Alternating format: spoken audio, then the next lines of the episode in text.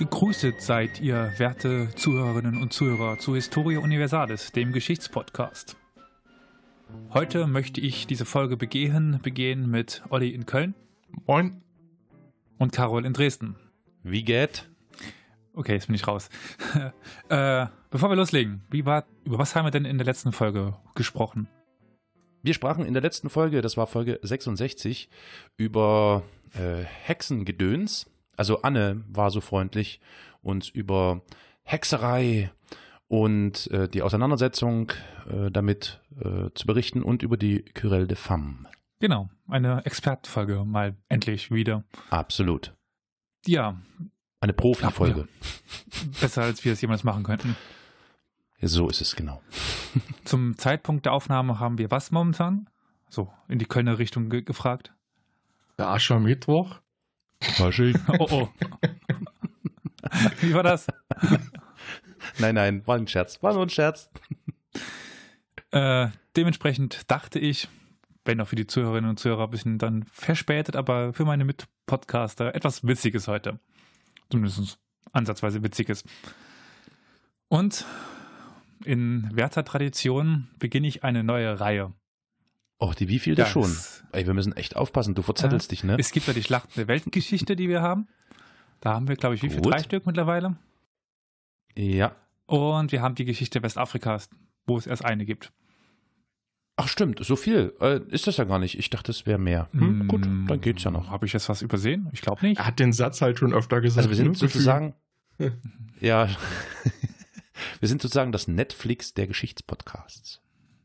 Lauter Serien mit Fortsetzungen, die kommen sollen und so. Sagt euch Nassau-Oranien etwas? Ein Königshaus. Respekt. Oh ja.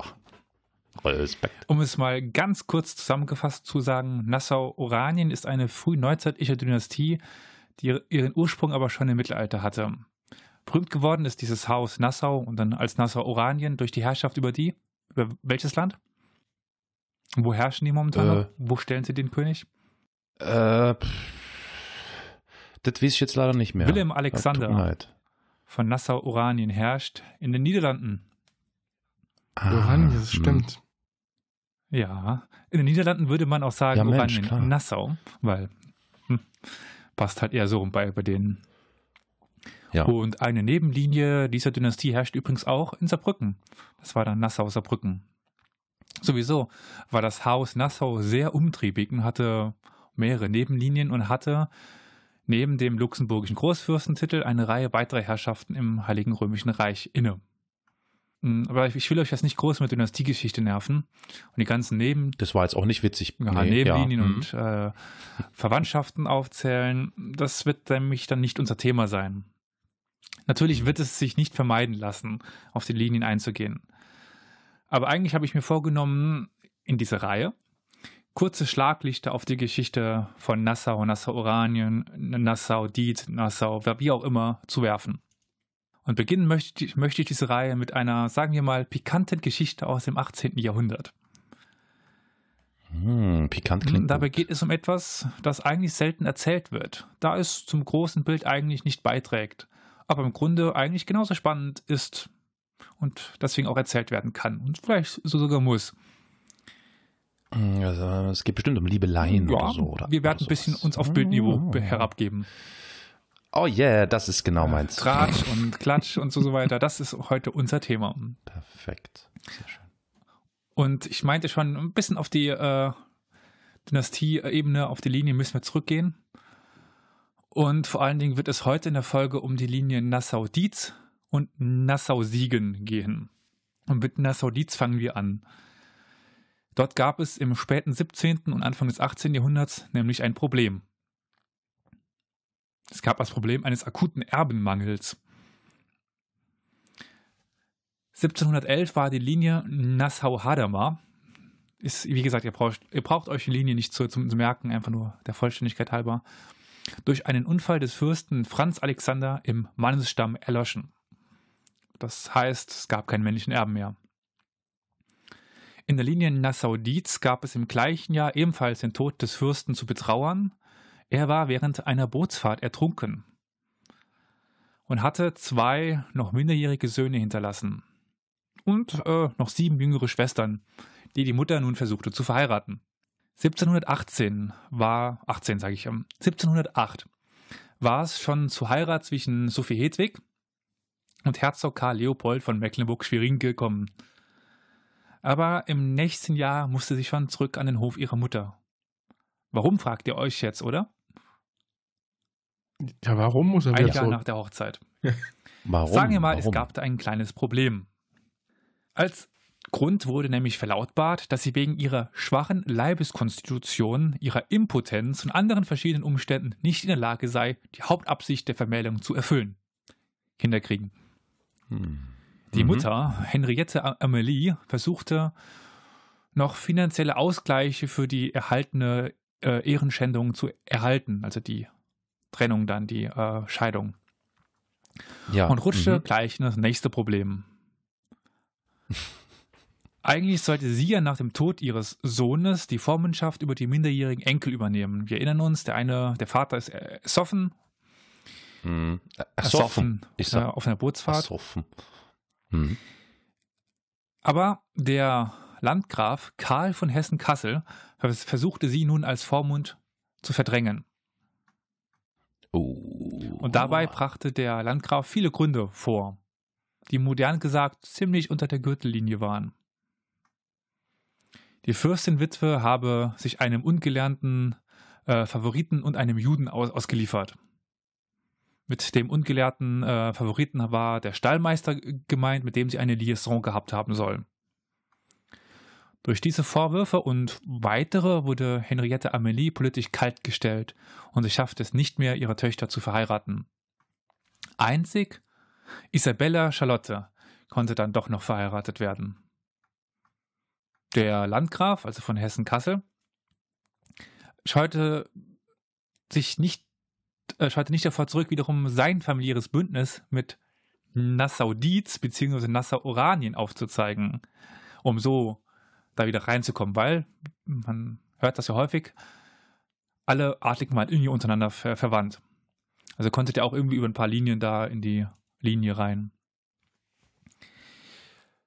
Und so ließ er sich auf einem Bild mit seinem Enkel Wilhelm von Nassau-Oranien darstellen und ließ in dieses Bild postmortem einfach mal den toten Fürsten Johann Wilhelm Friso hinzufügen. Also der Fürst Johann Wilhelm Friese war der ersoffene Fürst und den hat er mal nach seinem Tod einfach, um sich zu legitimieren, auf dieses Bild einfügen lassen. Aber warum habe ich denn jetzt Enkel Ei. gesagt? Und wer war denn überhaupt dieser Wilhelm von Nassau-Oranien? Jetzt wird es Mhm. nämlich verquickt. Also der eben erwähnte Fürst von Nassau-Dietz, Johann Wilhelm Friso, der Sohn von Henriette Amelie, war mit Marie-Louise von, Achtung, Hessen-Kassel verheiratet gewesen. Ihr Sohn und Okay. der Erbe der Linie Nassau-Dietz hieß Wilhelm. So kommt nämlich dann auch der Mhm. Landgraf rein. Also Ah, die, die mhm. Mutter will die äh, äh, Vormundschaft haben und der, was ist denn das dann? Der Opa will die Vormundschaft haben. Ja, krass. Genau. Also nochmal ganz kurz zu rekapitulieren. Marie-Louise war die Tochter des Landgraf von Karl, äh, von, also Karl von Hessen-Kassel und Mann von äh, Johann Wilhelm Friso und damit äh, Mutter von Wilhelm von Mhm. Nassau, äh, Dietz zuerst und später von Nassau-Oranien. Habt ihr zufälligerweise auf Netflix den Film Der Admiral euch angeschaut? Nein. Da gibt es nämlich den Wilhelm von Nassau-Oranien. Das ist eben jener. Okay. Äh, und Fun Fact: Nach diesem Wilhelm ist auch Orange Country in Virginia benannt. Echt? Ja. Wieso das denn? Hä? Warum denn das? Naja, von Oranien. Ja, schon, aber das ist doch ein Stück weg. Boah, das habe ich nicht rausgefunden. Ja, gut. Ja, aber ist doch interessant, oder? Ich meine, das ist jetzt nicht um die Ja, Ecke. aber New Amsterdam, Hm. Hm? Das kann schon sein, dass da holländische Siedler auch waren. Okay. besser bekannt als Hm. New York oder besser Hm, ja, Manhattan. ja, ja. Hm. Okay, okay, okay. Hm. Konflikt, den Konflikt hatte die Fürstin Witwe also verloren, aber die Linie be, äh, blieb weiter bestehen. Wilhelm konnte Ansprüche dann noch äh, auf die englische Krone erheben und auf die Titel und Ländereien der Linie Nassau-Oranien, wie ich schon erwähnt habe. Doch diese musste erst gegen Preußen, Frankreich und Nassau-Siegen erkämpfen. Wie dieser Kampf ausging, ist für uns aber erstmal nicht mehr weiter wichtig. Nur so viel. Jeder bekam einen Titel, einen Teil des Kuchens. Wir spielen erstmal weiter die Bild des 18. Jahrhunderts und kramen nach Skandalen. Und ein paar Jahre früher werden wir auch äh, fündig. Und dieses Mal geht es wieder um eine Heirat. Denn Johann Franz Desideratus heiratete 1669 zum dritten Mal. Und zwar Isabella Clara Eugenia du Pouget de Larcer. Irgendwie so ausgesprochen, keine Ahnung. Zum dritten Ja. Mal? Also er heiratet sie zum dritten Mal oder er heiratet zum dritten Mal und zwar diese Person? Er heiratet, er wird zum dritten Mal verheiratet. Okay, und das die ist dritte dann Frau. Die erste war Dings, nämlich die Dings. Gräfin von Königseck und davor war die Markgräfin von Baden-Baden. Und als, als Okay, drittes dann die alles- Isabella Clara. Okay, alles mitgenommen. Wie ist das, denn, wenn, wenn, die sich dann, also ich meine, der hat jetzt dreimal geheiratet, ne? Ich muss jetzt nochmal nachfragen, weil ich das noch nicht ganz, ähm, das heißt, er hat sich ja dann auch dreimal scheiden lassen. Musste der dann ziemlich bluten oder hat er das so angestellt, dass die anderen bluten mussten und er quasi dreimal abgesahnt hat? Das mit dem Scheiden ist zu der Zeit ja noch nicht so einfach. Ja, eben, eben. Hm. Dann gehe ich jetzt mal davon aus, dass es muss ja normalerweise einen Grund geben, der äh, tiefer, also der schwierig Ah. ist, dass sowas ist wie, ähm, ja, naja, äh, impotente Genau. Frau. So, beispielsweise. das können wir Mhm. mal, kann ich vorausschieben, war bei den Frauen von ihm nie das Problem. Also wirklich nicht. Okay. Es war nicht das Okay. Problem. Er hat viele Nachfahren produziert, ja? Ähm, Ja. Okay, gut. Ich gucke jetzt gerade nach, ob die zufälligerweise verstorben sind. Oh, so ein Pech. War Äh, das nicht Henry der Achte, der das gern gemacht hat? Ja, ja. Ja, hat er seine, seine Frauen um, um die Ecke gebracht? Ja, es scheint so. Eieiei. Also seine erste Frau ist 63 gestorben, seine zweite Frau 65 und dann 69. Äh, es, die scheinen verstorben zu sein. Krass. Ich meine, aber da eilt ihm doch gewissermaßen seinen Ruf voraus. Es war, glaube ich, nicht unüblich, dass die Frauen früh ver- verstorben sind, halt im Kindsbett oder sowas. Okay. Ja, ja, okay, gut. Hm, hm. Aber was ist denn jetzt das Problem Okay. daran? Ich meine, die dritte Hochzeit war jetzt nicht so außergewöhnlich.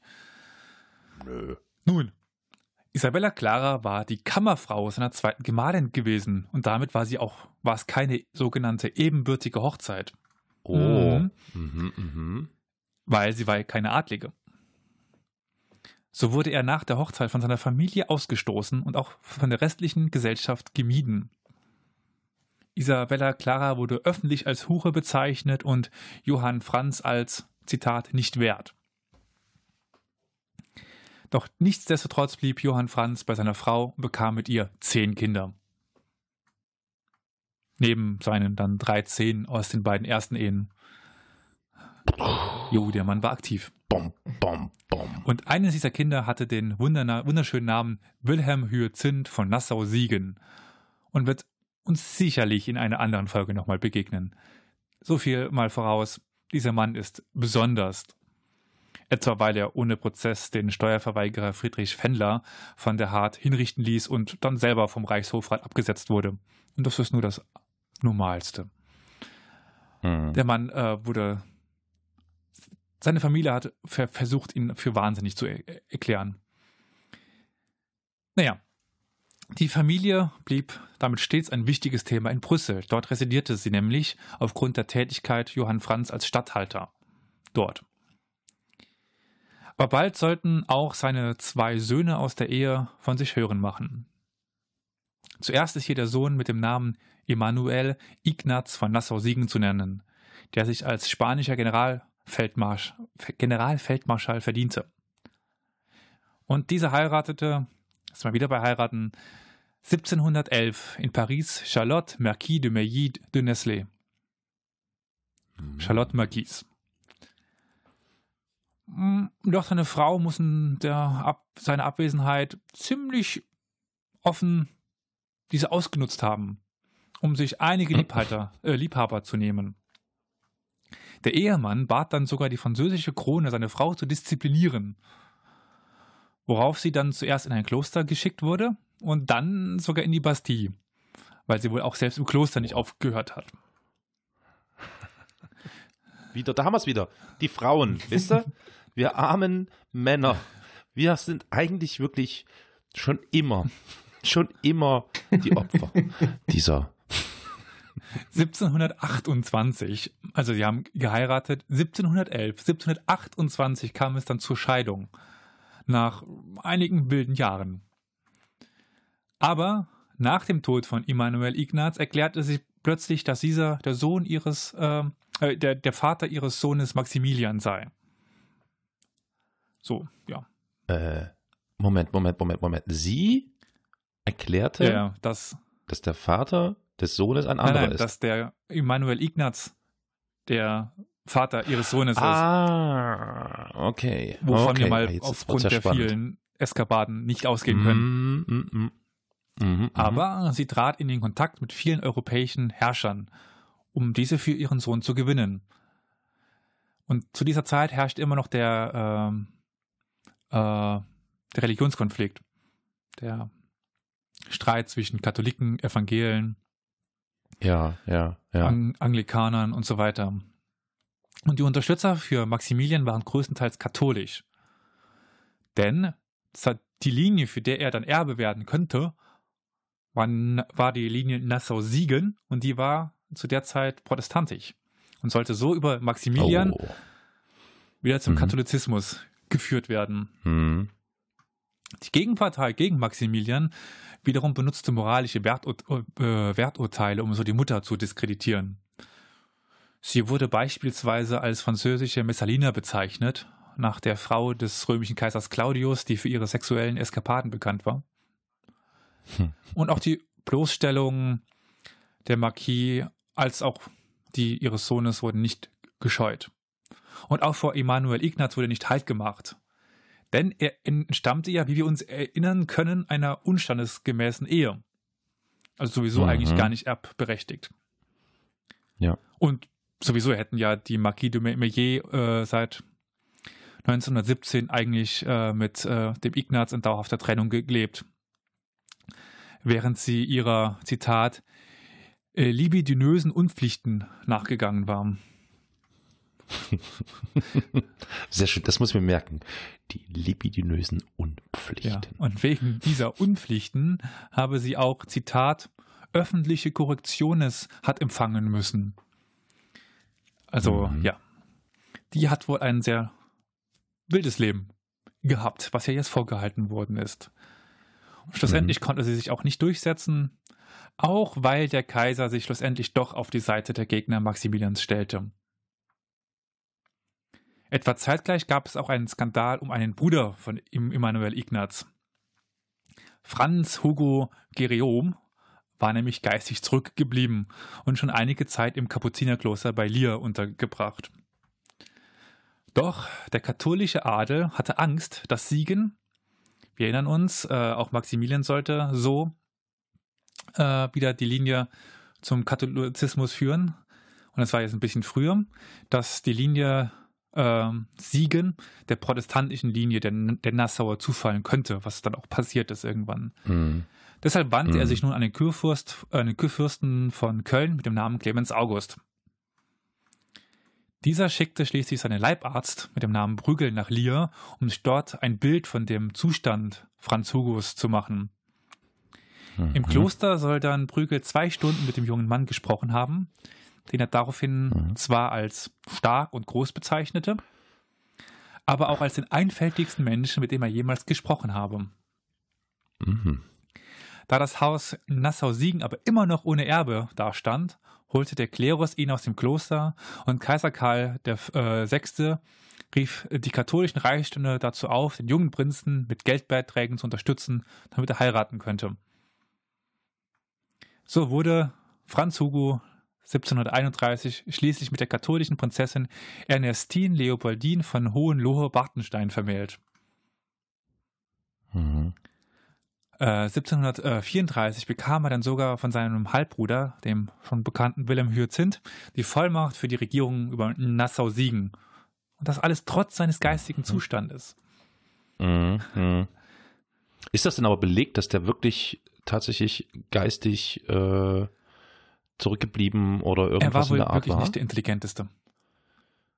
Okay, also das heißt, er war. Welche okay, Art hm, der hm, geistlichen Behinderung er hatte, kann man jetzt nicht mehr sagen, weil hm, hm. Das gab es alles noch damals ist ja, aber ist ja nicht. echt. Aber ist ja echt. Aber verrückt, ne? Auf Biegen und Brechen Ja. so. Wahnsinn, alter Fehler, alter Falter. Das ist schon abgefahren. Hm. Aber bereits 1735 verstarb Franz Hugo in jungen Jahren, ohne einen Erben gezeugt zu haben. Oh. Oh. Woran? Das stand da nicht. Okay, sorry. Kein Problem. Sch- Wir schneiden mal weg. Bevor wir jetzt weitergehen, was jetzt passiert, habe ich noch äh, ein äh, kleines Spiel. Ein Quiz, Ja, ein. Quiz. nee, Quatsch, Ja, jetzt natürlich. wirklich? Wir müssen, ich, Ich hab's geahnt. meine, die Zuschauer, geahnt. Ja, Zuschauer. ja. Zuschauer, die Mhm, Zuhörer Genau. und Zuhörerinnen. Wir wurden herausgefordert zu einem kleinen Quiz. Und ich würde sagen, wir gehen jetzt ins, ins kleine Bootcamp, oder? Ja, genau, genau. Wir müssen äh, trainieren. Mhm. Hm, Ich habe hier ein paar Karten vor mir. Das ist Hellas und Rom, Renaissance und Barock, Mythologie, Aufklärung, Mittelalter oder 19. und 20. Jahrhundert. Auf was habt ihr denn Lust? Oliver, merkst du das? Wir haben uns fürs falsche Thema entschieden. Wir, wir hatten, bevor wir mit der Aufnahme begonnen haben, die Wahl. Lustig oder nicht lustig? Und wir, ja, lustig! Das haben wir davon. aber nicht, Zack, dass wir der bumm. lustige Part werden. Naja, nee, wahrscheinlich. Doch, vielleicht meint er es ja so, hast recht, ja. Okay, ja, weiß nicht. Äh, was war das nochmal im Mittelteil? Äh, Also Hellas und Rom, Mythologie, Mittelalter, Oh. Aufklärung, Renaissance und Barock und 19. und 20. Jahrhundert. Ich. Darf ich zuerst Olli Ja, sagen? Danke. Ich würde gerne. Also ich bin für Aufklärung Renaissance. Äh, das sind zwei verschiedene. Und du, Olli? Renaissance und Barock oder Aufklärung? Ach so, okay. Aufklärung. Aufklärung. Olli, ja, du? sind wir dabei. Du hättest ja was anderes sagen können. Also so ist nicht, ne? Also Demokratie und so. Gut, jetzt gibt es hier Frage 1 und Frage 2. Welche wollt ihr denn? Das überlasse ich jetzt Olli. Das muss Olli. Dann nehmen wir direkt die Eins. Das war falsch, also das wird bestimmt ganz schlimm. Gäbe es Gott nicht, dann müsste man ihn erfinden. Wer sagte das? A. Mhm. Descartes, B. Nietzsche oder C. Voltaire? Ich habe irgendwie Voltaire im Kopf. Ich hätte auch Voltaire Dann nehmen wir gesagt. das doch und das ist richtig. Yay! Äh, Frage 2 wäre übrigens gewesen, wer entdeckte 1752 die Elektrizität des Blitzes, als er in einem Gewitter einen Drachen aufsteigen ließ? Okay, komm mal, das machen wir noch. James Watt, Benjamin Franklin oder Galileo äh, Galilei? Der gute Ben. Jo. Ben, ne? Benjamin Franklin, ja, Ja, ja. war das so? Gut, also eine Okay. Epoche haben wir schon mal. Ich würde sagen, wir versuchen drei. Uff. Dann noch Renaissance und, und Barock, Ja. weil du das schon mal wolltest, Karl. Äh, Jetzt darf Olli. Ja, nehmen wir das. Also wenn er das so möchte. Kriegen wir hin. Ja, okay. Eins oder zwei? Jetzt musst du die Nummer sagen. Ähm, ähm, eins. Sowohl Shakespeare Ah. als auch Cervantes starben in der gleichen Woche. In welchem Jahr? 1603, 1616 oder 1648? 1603, 1648 oder 1600 was? Also ich würde 48 jetzt mal ausschließen und sag einfach mal 16. 1603, 1600. Ah. Ich würde auch, ich würde gerade 48 sagen. Oh Mann, Olli, Mann, was machen wir denn jetzt? Müssen wir, eigentlich- müssen wir uns eigentlich einig sein? Wie ist das denn 48 jetzt? war doch Ende vom 30-jährigen Krieg, oder? Das hätte, hätte ich ja irgendwie da abgespeichert. Meine ich. Deswegen habe ich das jetzt mal so aus. Okay, ja, das aber das kann, kann auch komplett falsch sein. Es ist kein, kein uninteressantes Argument. Geht ihr mit Olli? Also, also nochmal kurz: 1603, 1616, 1648, sowas, ne? Tod von Shakespeare und Cervantes. Ähm, du sagtest jetzt, Olli, Ich 1603? glaube 16 sagt einfach Olli. mal. Ja, dann schließe ich mich Das Olli ist an. richtig. Oh. Wow, Olli, toll. Die zweite toll, Frage toll, wäre toll. gewesen: Wer eroberte 1519 mit nur 600 Soldaten ganz Mexiko? Ferdinand Magellan, Christopher Columbus oder Hernando Go äh, Cortés? Jo. Cortés. So, sind wir schon mal zwei. Noch eine. Was wollt ihr denn? Äh, was war das? Antike, Mythologie, äh, Mittelalter oder äh, 19. 20. Ach, Olli, jetzt bist du ja dran. Dann nehmen wir Mittelalter. Mittelalter. Eins oder zwei? Ah, zwei. Zwei? Ja. Unter welchem Namen wurde ein gewisser Johannes Gänsfleisch äh, zur Laden bekannt? Paracelsus, Gutenberg oder Faust? Johannes Gänsfleisch zur Laden. Paracelsus, Gutenberg oder Faust? Ähm, ich tippe mal darauf, dass es ein It's a Trap. Olli, It's a Trap, Achtung. Mhm. Weil Johannes und Gutenberg, ich glaube, da will uns jemand aufs Glatteis führen. Ist so meine Vermutung. Deswegen würde ich genau deswegen wahrscheinlich Gutenberg ausschließen. Folglich blieben nach dieser Logik nur noch Paracelsus und äh, Faust. Faust von Laden? Nee, das war nicht. Pff. Mein Gefühl sagt Laden, von Laden. äh, Quatsch, äh, ähm, Paracelsus. Und was sagst denn du, Olli? Ich habe gar keine. Ich schließe mich durch, äh, einfach dir dann an. Mhm. Echt? Oh Mann, okay. Okay, und damit haben wir den Scheiße, ersten so Fehler. Es ist nämlich äh, Johann ah, Gutenberg. fuck. Ist Jo. doch Gutenberg. Alter, echt Ja. jetzt? Mist. Siehst du, aber woher Mann, das, ey, hieß der wirklich so, ja? Alter. Gut. Und wie kommt, wo kommt das Gutenberg her? Das, ne, warte mal, warte mal. Das möchte ich jetzt aber schon noch wissen. Wenn du, wenn du schon hier einen auf Quizmaster machst, dann musst du auch Hintergrundwissen haben, so wie das zum Beispiel Günther ja auch regelmäßig, ich weiß, macht er das noch? Nee. Also repräsentierte. Wieso, wie, wie, wieso, wir alle kennen. ah, Tick, tick, tick, tick. Ja, so macht Äh, das da ja auch. wir ja alle kennen, äh, Der hat Genau. genau. noch im Ohr, der muss sich selber tippen. ja, der Gutenberg. Wieso, nennen, wieso kennen wir den alle als Gutenberg? Und nicht als Ah. äh, Dingsbums. Das ist ja ein Ding. Wurde äh, der Beiname zum Gutenberg wurde von seiner Familie erst ab den 1420er Jahren hinzugefügt. Familien waren damals noch Aha. unstet. Vielerorts waren es, äh, war es damals üblich, den Geburtsnamen mit dem Haus des jeweiligen Hausbesitzes zu ergänzen. Ah. Es wird ah, vermutet, okay. dass in der Nähe seinem äh, Geburtshaus liegende Kirche St. Christoph getauft wurde. Aha. Okay, okay. Nun gut, dann sind wir da ja wieder ein bisschen schlauer. Was wäre denn äh, die Zweite äh, Frage. Äh, erste, zweite, Frage gewesen? Ja, die habt ja noch Chance hier. nur so.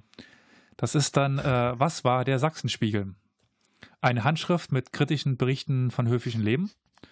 Eines der bedeutenden Rechtsbücher des Mittelalters oder ein in Leipzig erfundenes Instrument zur Bündelung des Lichts?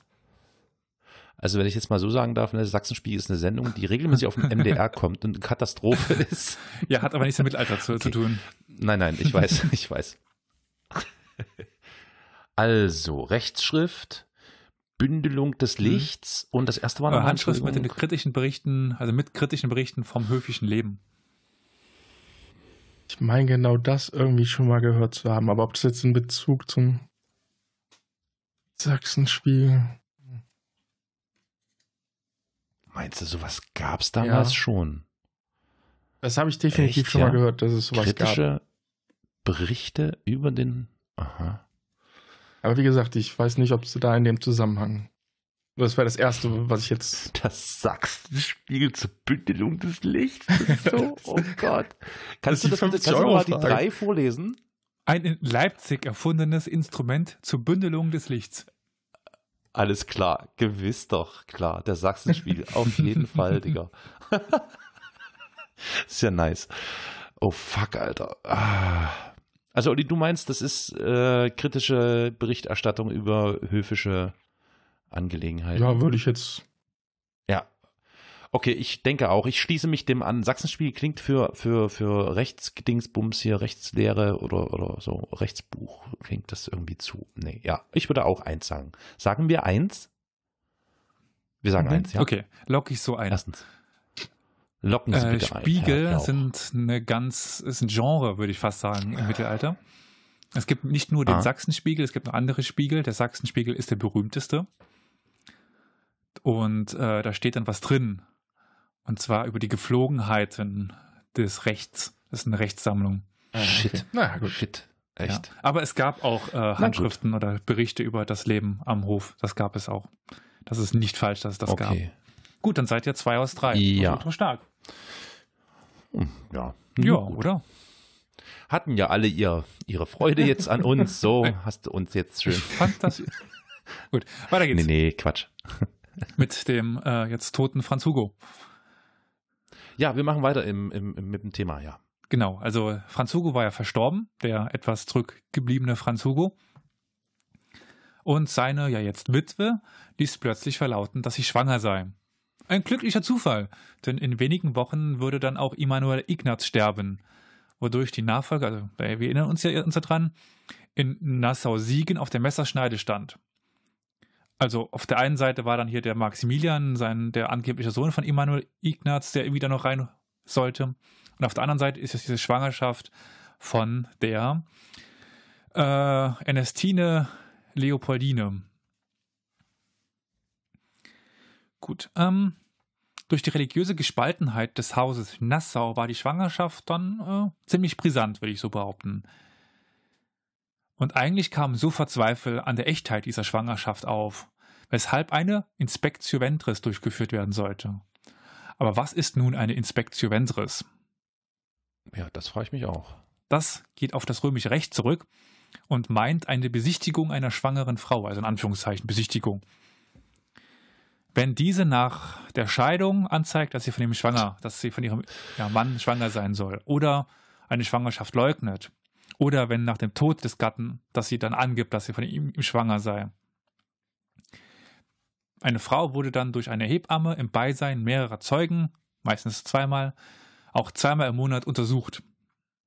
Und auch die Geburt musste dann in Anwesenheit eines Bevollmächtigten passieren. Und überhaupt gab es sehr viele Regeln, etwa wie viele begehbare Türen es bei der Geburt geben durfte und wie viele Personen auch anwesend sein durften. Warum wohl? Naja, damit die nicht irgendein Kind Ja. reinschleppen oder so, ne, oder austauschen. Krass. Ist ja Bei abgefahren. Falschangabe konnte die Frau natürlich auch belangt werden. Ja. Jetzt haben wir noch den religiösen, den konfessionellen äh, Zwist. Deswegen gab es zwei Hebammen.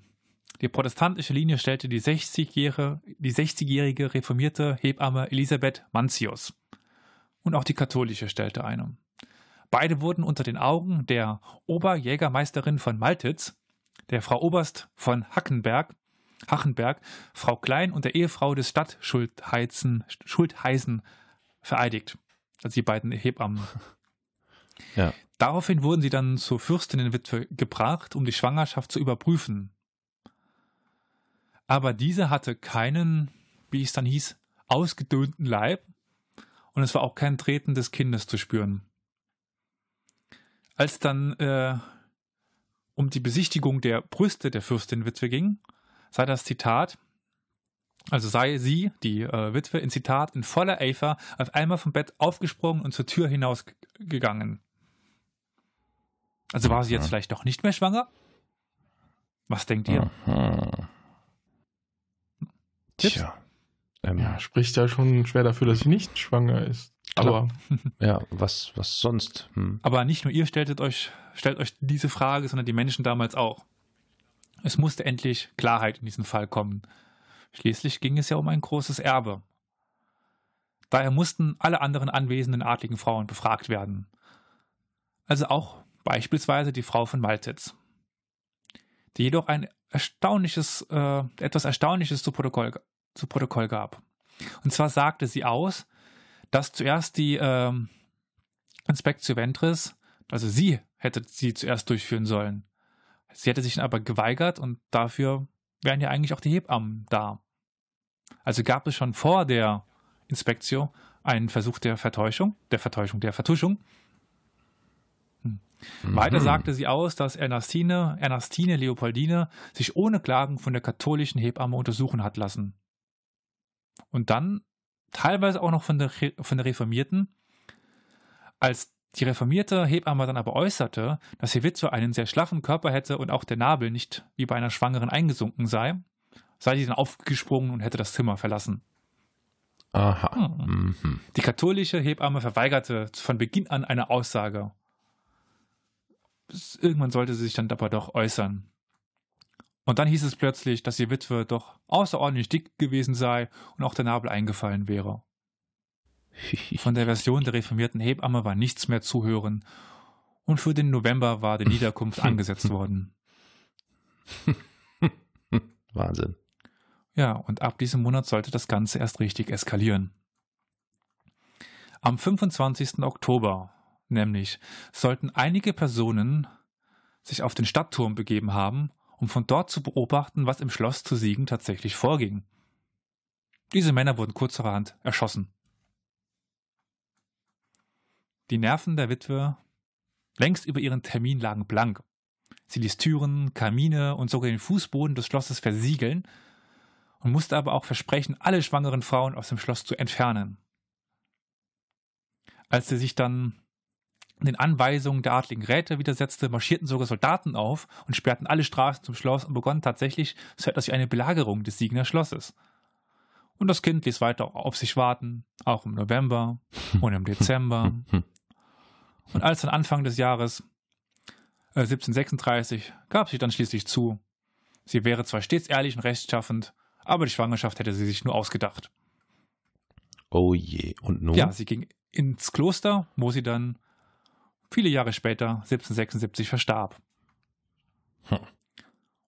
Krass. Und damit würde ich gerne, zumindest vorläufig, die Klatschpresse für beendet erklären schließen wir den Sachsenspiegel. Äh, nee, das, die, die, Bild der, äh, ja, nee, wie, wie, wie hätte das dann, wie hätte das genannt werden können damals? Ähm, naja, wahrscheinlich Bild. Keine Ahnung. Aber Gala. Es wird ja. noch, der, der, hm. der große Wahnsinn wird noch folgen mit, mit Hyacinth. Hm. Dann sind wir mal gespannt. Ach so, äh, das ist also jetzt quasi mh, hm, ja, der ja, erste Teil, okay. die Ankündigung. Äh, Skandalgeschichten ja. aus dem Hause, Hause Nassau. Wahnsinn, Wahnsinn, du. Fast wie das englische Königshaus. Ja, wie gesagt, die, es gab die Kontakte hin und es gibt auch einen Nassauer, der mm. auf hm. dem englischen Thron sitzt. Also, das ist gar nicht weit weg. Mm, mm, ich musste die ganze Zeit, also nicht die ganze Zeit, aber des Öfteren an den Film The Favorite denken Ihr erinnert euch vielleicht noch, wenn ihr den gesehen habt, äh, da war ja auch wirklich diese Intrigen, diese permanenten Intrigen überall und diese Versuche, äh, ja, möglichst den Status zu bekommen, den man mhm. braucht, um dies oder jenes anzuschieben und dieses Gemauschel und oh, Wahnsinn. Hast du den schon gesehen, Olli? Nein.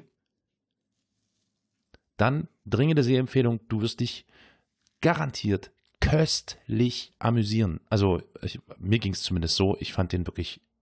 Ich habe so, ich habe lange nicht mehr so gelacht und so eine Heiterkeit und das war wirklich so. The. Favorite. Und aus der The Favorite, ja genau, ja. Äh, und aus der Ferne betrachtet jetzt so, wenn du das so schilderst, klingt das dem nicht unähnlich. Das schien wohl gang und gäbe zu sein damals. Ja. es ist nur schwierig zu finden, weil das häufig äh, eher am Rande alles läuft mm. und äh, mm. auch ja, bei den großen Historikern unserer Zeit eigentlich nie Erwähnung findet. Weil was ist denn wichtig? Klar, also ja, ja. Es sind dann wahrscheinlich wirklich Puzzleteile, die man so Stück für Stück zusammensetzt und dann sieht man, was da mhm. geschehen sein könnte. ja, eine sehr amüsante, interessante Folge. Ich bin äh, schon voller Vorfreude auf die Fortsetzung dieser Reihe. Wie können wir die denn nennen? Wir nennen sie ähm, Stories ja. aus dem Hause Nassau. ja, aber wir müssen ja noch eine Überbezeichnung für die Serie ja, ja. haben irgendwie.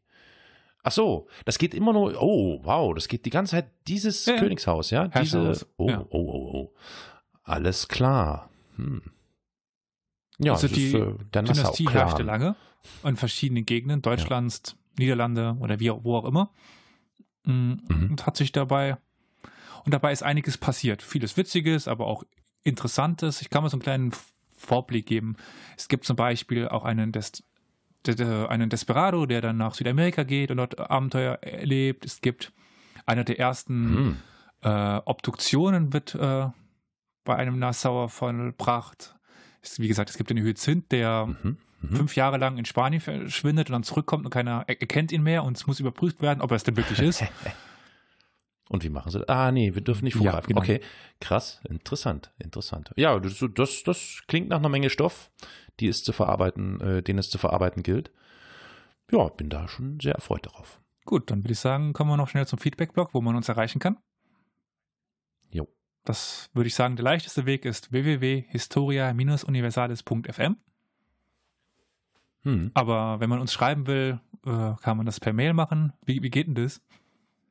Podcast. Das, äh, also, der, ja, genau. Podcast at historia-universales.fm. Und bei Twitter? In die Empfänger, in die, das müsste in die Empfängerzeile eingeben. okay, ich hoffe, da. Gut, ich darf jetzt keine Namen nennen, aber wir haben am Lehrstuhl äh, jetzt eine gewisse Schrift und dazu haben, gab es Beiträge. Und eine Frau hat es tatsächlich noch auf CD-ROM vorbeigebracht mit einer Verknüpfung. Das ist aber natürlich sehr mit schön, einer Verknüpfung auf den Desktop. Ja. Das konnte man doch alles sehen, aber halt auf ja, ihren Desktop. Also ja, ich nehme es zurück, vielleicht ja, genau. In die Adresszeile um. Okay. okay. Gut. Ansonsten könnt ihr natürlich auch noch äh, auf Twitter äh, uns benachrichtigen, uns äh, äh folgen und dann äh, dort auch Nachrichten schreiben. Das Ganze unter dem Handle Geschichtspod. Pod. Und es gibt natürlich auch die Möglichkeit, im Social Network Facebook mit uns Verbindungen aufzunehmen. Und dafür ist dann wieder Olli zuständig. Ja, da ist es der Handle Geschichtspodcast oder unter unserem Namen Historia Universalis. Genau, und äh, ja, äh, alles ja. weitere. Gibt es im Banner hm. Kontakte auf der Website oder einfach mit unserem Namen ja. auf Google suchen. Ihr findet uns schon. genau. Elias, dann Dankeschön für die schöne, interessante Folge. Hat mir viel Freude bereitet. Mhm. Und äh, ja, dann auf Wiederhören, liebe Zuhörerinnen und Zuhörer. Äh, ja, ach so, vielleicht noch der Hinweis. Äh, schreibt mal ein paar Rezensionen bitte und gebt Likes und Sternchen. Das ist immer sehr hilfreich für uns. So, nun denn, auf Wiederhören. In diesem Tschüss. Sinne, bis dann.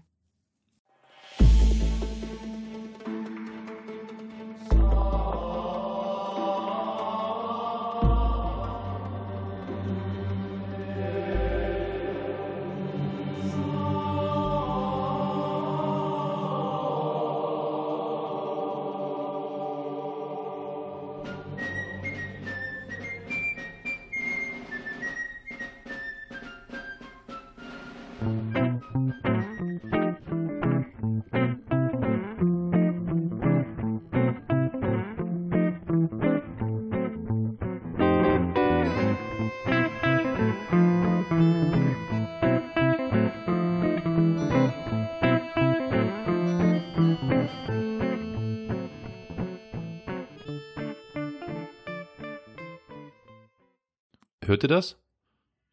Mhm. Was ist das? Irgendeine das Serie oder sowas im Fernsehen, ne? Aber mhm, ich höre das nur ja. sehr leise, ne? Durch meine Kopfhörer. Schade. Naja, ich schneide das rein vielleicht. Das war das Intro von Dallas, das hat so gepasst. okay. Weiter.